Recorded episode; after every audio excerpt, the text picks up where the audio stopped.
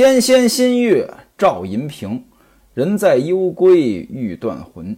一悔风流多不足，须知恩爱是仇根。西门庆要罚英伯爵一大杯酒，英伯爵说呢：“我可以喝，但我从来不喝雅酒。你让郑春上来给我唱个曲儿，我就喝。”哎，您看啊，这小优呢，就是会来事儿。英伯爵这么一说呢，仨人都上来了。英伯爵让李明、吴慧下去，我不要你们两个，我就要郑春一个，他来弹筝，唱个小小曲儿给我下酒就行。谢希大说：“那郑春你过来吧，依着你英二爹，你就唱一个吧。”西门庆说：“呢，你和樱花子说，唱一个曲儿，喝一杯酒。”于是呢，让戴安拿了两个大银钟。放在了英伯爵的面前，郑春弹着银筝，低低的唱了《清江引》。歌词儿是这样的：一个姐儿十六七，见一对蝴蝶戏，相间靠粉墙，春笋弹珠泪，换梅香赶它去别处飞。哎，就这几句啊，确实很短。然后呢，就来敬酒，英伯爵呢喝了一杯。戴安呢又给斟上了，郑春又唱，转过雕栏正见他，鞋已定荼蘼架，杨修整凤钗，不说昨宵话，笑吟吟掐将花片打。唱了这么几句呢，又让英伯爵喝，曲子确实都很短。英伯爵喝了两杯之后呢，交给谢希大说：“行了行了，饶了我吧，我喝不了了。”这两大盅呢，就把我打发了。谢希大说：“你这傻子，你喝不了，你推给我干嘛呀？我难道是你家有批的蛮子？这有批的蛮子什么意思？蛮子呢，指的就是下人。这个批这个字呢，是一个毛字儿里边一个皮字儿。这字儿的意思呢，就是毛。那我是你家有毛的下人，这啥意思呀？”我听不懂，大逻辑好理解，你凭什么让我替你喝呀？我又不是你的下人。英伯爵也管他叫傻花子，说傻花子呀，赶明儿我做了堂上官，少不了是你替。堂上官在明朝呀，正三品为界，正三品分堂上官和堂下官，正三品的堂上官以及。比三品高的二品、一品，这都叫堂上官哎，从一品到正三品堂上，这都叫堂上官堂上官大概的意思呢，就是皇上开早朝，这些人能来，这就叫堂上官那正三品的堂下官啊，再往后一直到正七品，这叫堂下官这些人一般呢，跟皇上开早会呢，没机会来，除非说，呃，非要你来。正七品以下叫参下官。英伯爵说这句话的意思呢，我今天喝酒，你替我喝；以后我当了大官，你也能替我。那意思呢，你替我喝酒有好处。当然了，这是吹牛，他哪有机会当这么大的官啊？西门庆说：“你这狗才呀，你以后呀，只能做个少五。什么叫少五？哎，这词儿有意思啊，在这个《论语》里边。”有这么一句话：“子谓韶，尽美矣，又尽善也；谓武，尽美矣，未尽善也。”什么意思呢？就是说韶又美又善，武美，但是呢善不够。这个韶和武究竟是什么呢？是音乐。韶武连在一起，泛指高雅音乐。那为什么西门庆说他只能做韶武呢？在这里引申为教坊司的乐官，教坊司就是官方的勾栏。英伯爵呢，这时候喝开了，跟西门庆说：“傻孩子呀，我要是做少武，把堂上的位子让给你就是了。”西门庆笑了，让戴安过来，说：“你拿一颗瓜来打这贼花子。”谢希大呢，悄悄的就在他头上打了个响瓜。什么叫响瓜呀？拿手掌拍人，但是呢，拍的时候手掌中间呢凹进去，这么拍人呢，声音很大，但是打人不疼，这就叫响瓜。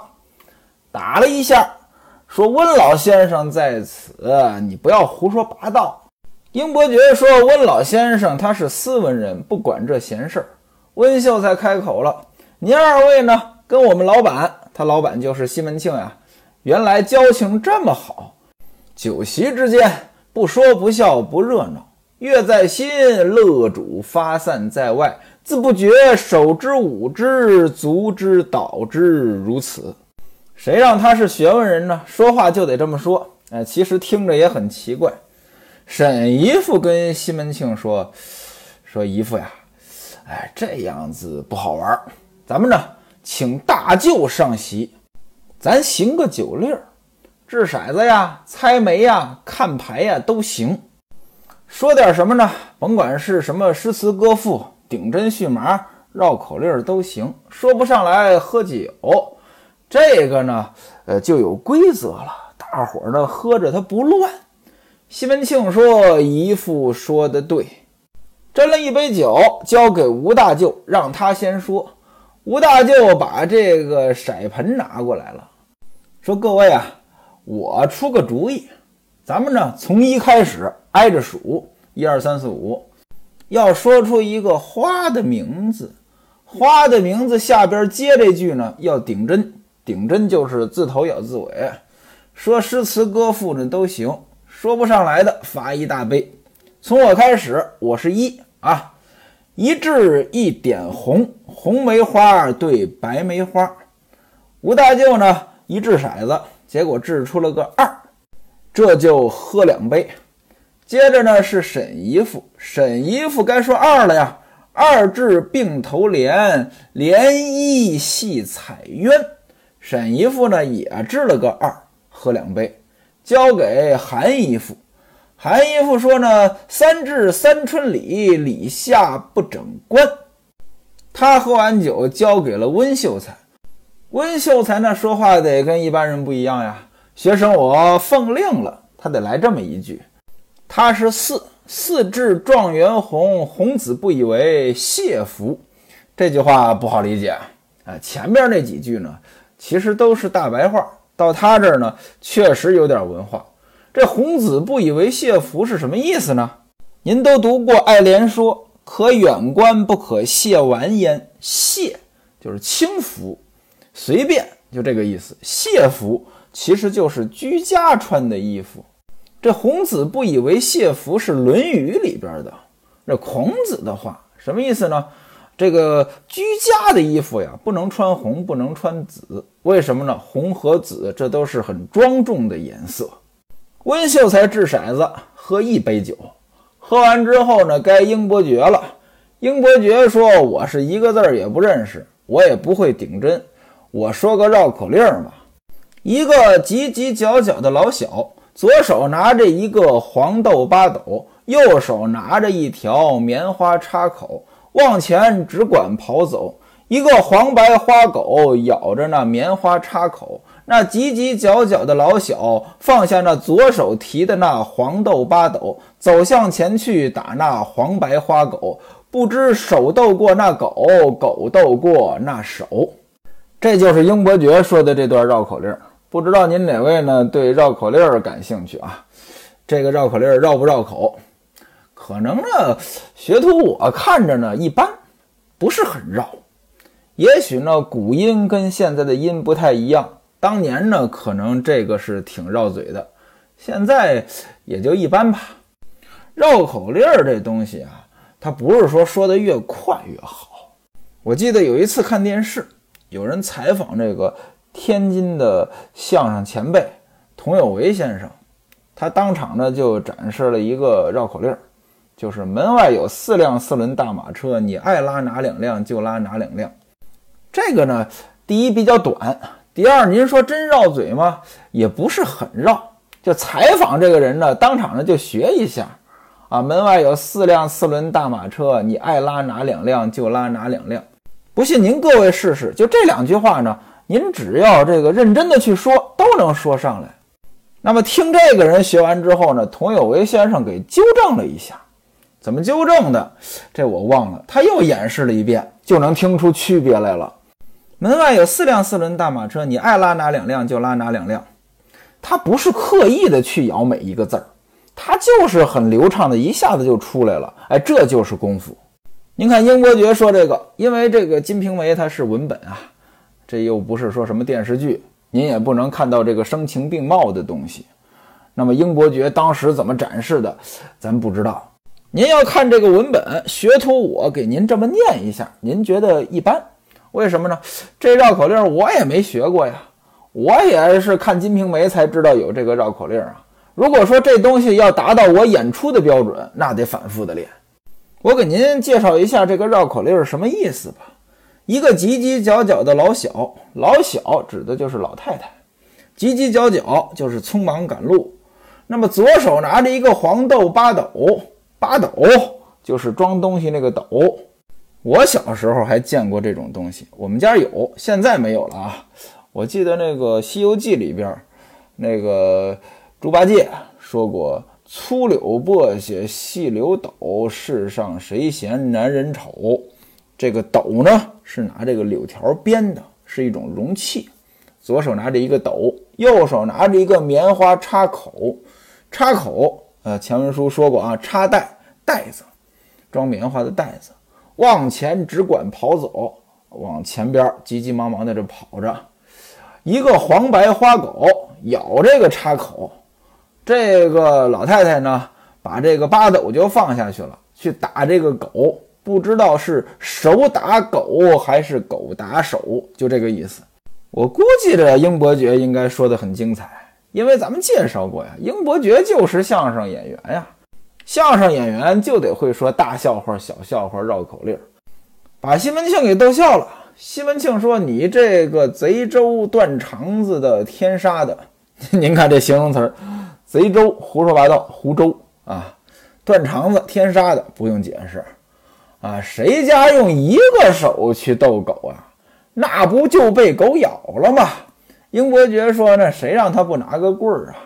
我现而今呢是叫花子没了拐棍儿，我受狗的气了。这什么意思呢？您都看过那个呃打狗棒法，就那个洪七公，这叫花子有个打狗棒，那么没有这打狗棒，那就要被狗欺负啊。叫花子没了拐棍儿啊，被狗欺负了。那英伯爵在这儿说这句话什么意思？他说自个儿是叫花子，被狗欺负了。谁是狗呢？这个听不懂。我觉得说这话好像有点得罪人。谢希大把话接过来了，说：“大官人，你看啊，他自己承认他是叫花子了。”西门庆说：“他这个说的不行啊，没说上来，罚他一钟。”谢子纯，你来说。谢希大说：“那我也说一个比他的好，他也要说个绕口令：墙上一片破瓦，墙下一匹骡马，落下破瓦打着骡马。”不知是那破瓦打伤骡马，不知是那骡马踏碎了破瓦。您看啊，刚才那个英伯爵那个，不知道是手打狗还是狗打手，他这是不知道是瓦打马还是马踏碎了瓦。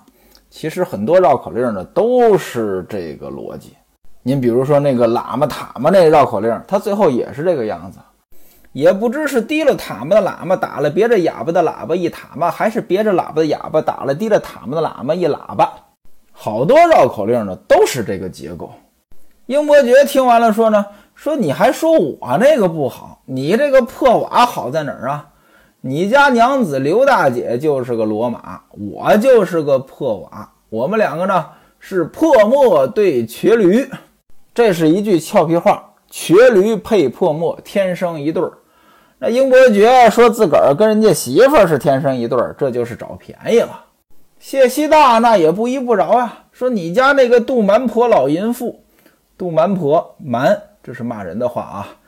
杜蛮婆老淫妇啊，撒把黑豆呢，只能喂猪，给狗都不要。那意思呢，你老婆只能喂猪，把它给狗狗都不要。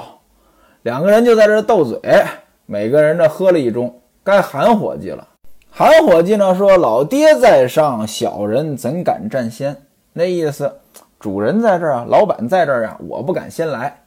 西门庆说：“顺着来，就不要推让了。”于是韩道国说了：“五枝腊梅花，花里遇神仙。”西门庆说：“六至满天星，星辰冷落碧潭水。”结果西门庆一掷骰子呢，果然是个六。英伯爵看见了，哎呀，哥呀，好手气啊！到今年冬天啊，你准能加官进禄，这是好事儿啊！你肯定有喜事儿。于是呢，斟了一大杯酒给西门庆，大伙儿在这玩着。各位您看呀，多热闹呀！这就形成了鲜明的对比。后边李瓶儿那儿啊，死了孩子，病得那么重，在那儿忧伤着。西门庆前边这儿花天酒地，一边行着酒令，一边呢还有人弹唱，一直玩到一更天都过了，这才散场。西门庆呢，把李明他们几个小优呢打发出门，看着下人呢把家伙收拾好了，派韩道国、干伙计崔本、来宝四人呢轮流的值夜班，吩咐他们晚上呢仔细一点儿，把门窗关好了。然后西门庆呢就回去了。这一晚无书，转过天来，英伯爵领着李治、黄四呢来交银子，这是来还钱的呀。他们说呢，这回呢关了一千四百五六十两银子。什么叫关了？就是结账发钱。其实现在呢，也有人用这个字关。我记得我刚上班的时候，啊，第一个月发工资，我对面那小姐姐就问我：“你这回关了多少钱？”她就这么说话。那这二位呢，这回买卖结账结了一千四百五六十两银子，说不够还的。只挪了三百五十两银子给老爹，等下回再结账的时候呢，再把余下的还给您，绝对不敢再拖了。英伯爵呢，在旁边呢替他们说好话。西门庆把陈敬济叫过来，把银子呢收拾明白，然后把这些人呢送走了。银子摆在桌上，西门庆问英伯爵：“常二哥，常二哥就是常志杰。”常志杰说：“他房子找着了，前后四间，只要三十五两银子。他来找我的时候呢，正好我孩子病得重，我心里乱，把他打发走了。这事儿他有没有跟你说？”英伯爵说：“他跟我说了，我批评他了。你去的不是时候，他们家孩子生病了，他心里乱，有什么心情跟你说这事儿啊？”我跟他说呢，先别给那房主回话，等我见着哥呢，我替他提这事儿。西门庆说也罢，你吃了饭呢，拿五十两银子，今天是个好日子，替他把房子买下来，剩下的呢，叫常二哥开个小铺，每个月赚几钱银子，也够他们两口生活了。英伯爵说：“哥哥您太照顾他了。”各位您看啊。就这个举动，西门庆够意思。哪位要是不服，您自个儿去找您的好朋友借钱去。别说好朋友，找您的亲戚借钱去，您未必能遇到西门庆这样的。五十两银子，一两银子和现在一两千块钱。五十两银子是多少钱？那就是五万到十万。哪位啊？你去找朋友、找亲戚借三十五两银子。啊，借个三万块钱，亲戚呢不但借给你，还能够再多借你点儿，那我只能说您遇到好人了。不大一会儿，饭菜端上来了，西门庆陪着英伯爵吃了饭，吃完了之后说：“我不留你，你拿了这钱去呢，替他把这事儿办了。”英伯爵说：“你得派个人跟我一起去。”为什么说这句话呢？钱交给你了呀，到时候你会不会眯起来？这事情说不清楚呀，所以英伯爵说你得派个人跟我去。西门庆说你别扯淡了，你自己去就行了。这一方面说明了英伯爵会做人，钱的事情还是弄得清清楚楚的，至少表面上得这么干。这就比那薛姑子他们强。薛姑子好拿起来就跑呀，得回孟玉楼拦着。而到英伯爵这儿主动提，你派个人跟我一起。西门庆呢也信任他。说你自己去就行了，英伯爵说话不是这么说，况且今天呢，我还有点小事儿。实话跟哥哥您说，我们家表弟杜三哥呢过生日，早晨呢我已经送了些礼去，他让小厮呢请我呢下午到他那儿坐坐。你让我办这个事儿，办成了我得跟你回话啊。你派个人跟我去，这事儿要是办完了，让他给你回话就行了。我没时间。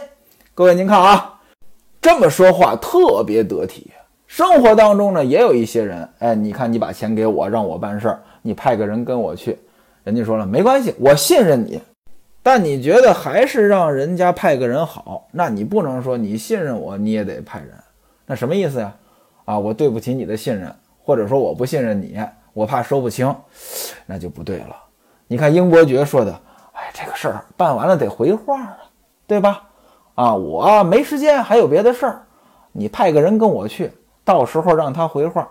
这样子的话。人家又提不到这个信任这个事儿了，那么事实上呢，也派了个人，哎，双方这面子留得很足。您看啊，英伯爵情商高，要怎么说？西门庆身边这么多人，只有英伯爵说得上话呢。西门庆说：“既然如此呢，让王晶跟你去。”于是派王晶跟着英伯爵到了常志杰家。常志杰此时正在家中，见到英伯爵，让进屋里坐。英伯爵把银子拿出来给他，如此这般，这般如此。大官人把钱给我，让我跟你呢去买房。我呢又没时间。杜三哥请我喝酒，我现在把你的事儿办完了，我这才能去。常志杰赶紧的把老婆叫过来上茶，连连说：“哥哥，你对我太好了。”喝完茶之后，把房中人叫来。这房中人是什么意思呢？我估计着就是今天的房产中介，啊，叫上房产中介一同到新市街，把银子给了卖主，双方订立房契。英伯爵吩咐王晶把这房契拿回去，向西门庆汇报，剩的银子交给常志杰了。他和常志杰作别，到杜家去喝酒。西门庆看了这个房契，又让王晶呢还给常志杰。这事儿呢也算了了。话说有一天呢，韩道国呢从铺子当中回家，睡到半夜。他老婆王六呢跟他商量。那位说了，怎么半夜起来商量事儿啊？这就是古人的习惯。咱们今天呢，很多人半夜才睡，十一点睡算早的了，对吧？那么古代不一样，古代天一黑就睡觉了。您琢磨琢磨，就算是夏天天黑。也就七八点钟吧，七八点钟睡觉，那十一二点准醒啊。所以古人晚上睡觉分两段儿啊，前半段、后半段，中间呢有一段醒来，而且呢那个时候醒来非常清醒。不信您各位试试，您要是坚持七八点钟睡觉，您也会形成这样的生物钟，这半夜醒来效率很高的啊。那会儿脑子转得倍儿快，所以要是学习呀、看看书呀，挺好的。那古人半夜醒来干什么呢？古代这个照明呀很贵，半夜醒来基本上也没什么正事儿，聊聊天儿，或者说呢，两口子办点什么事儿，这我就不多介绍了啊。那一个人的呢，打坐，或者干脆就是想想事儿什么的。因此呢，王六、韩道国两个人睡到半夜，商量商量点事儿，这很正常。王六说了，说咱们呢。受老板照顾，挣了这么多钱，应该摆酒呢，请个客。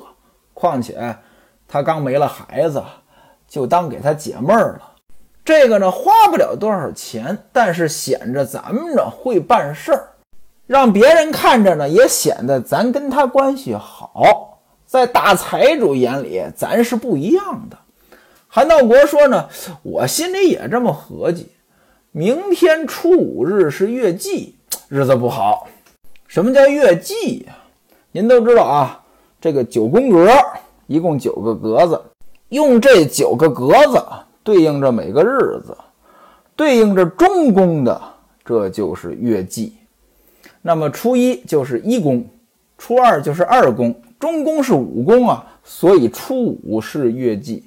那初十呢，打一宫开始来，所以十四、二十三。它也是忌日，韩道国说到初六安排酒席，叫两个唱的啊，写个请帖，我亲自呢送过去，请老爹呢到咱这儿来坐坐。我晚上呢到铺子里睡去。您注意最后一句话啊，我晚上到铺子里睡去，什么意思呢？那意思晚上你和他睡。王六说了，说平白无故叫什么卖唱的，晚上他喝完酒要留在这儿，这多不方便呀，对吧？他说的这有道理呀。那王六跟西门庆这关系，他不是明着的，对不对？你叫个卖唱的啊，和西门庆晚上留在这跟王六那样，这卖唱的知道了，那不就都知道了吗？这得背人儿啊，那怎么办呢？王六说了，隔壁岳三嫂家经常来一个女的，申二姐，年纪不大，会唱。最重要的是什么呢？她是个瞎子，请她过来唱，到时候打发她走呢也容易。您看啊，王六心思缜密，嘿嘿，哎，这瞎子好办呀，对吧？看不见呀。韩道国说：“你说的对，这事儿呢就算定下了。常言说得好，白酒容易请客难。”这两口子要请西门庆，西门庆到底会不会来？咱们下回书再说。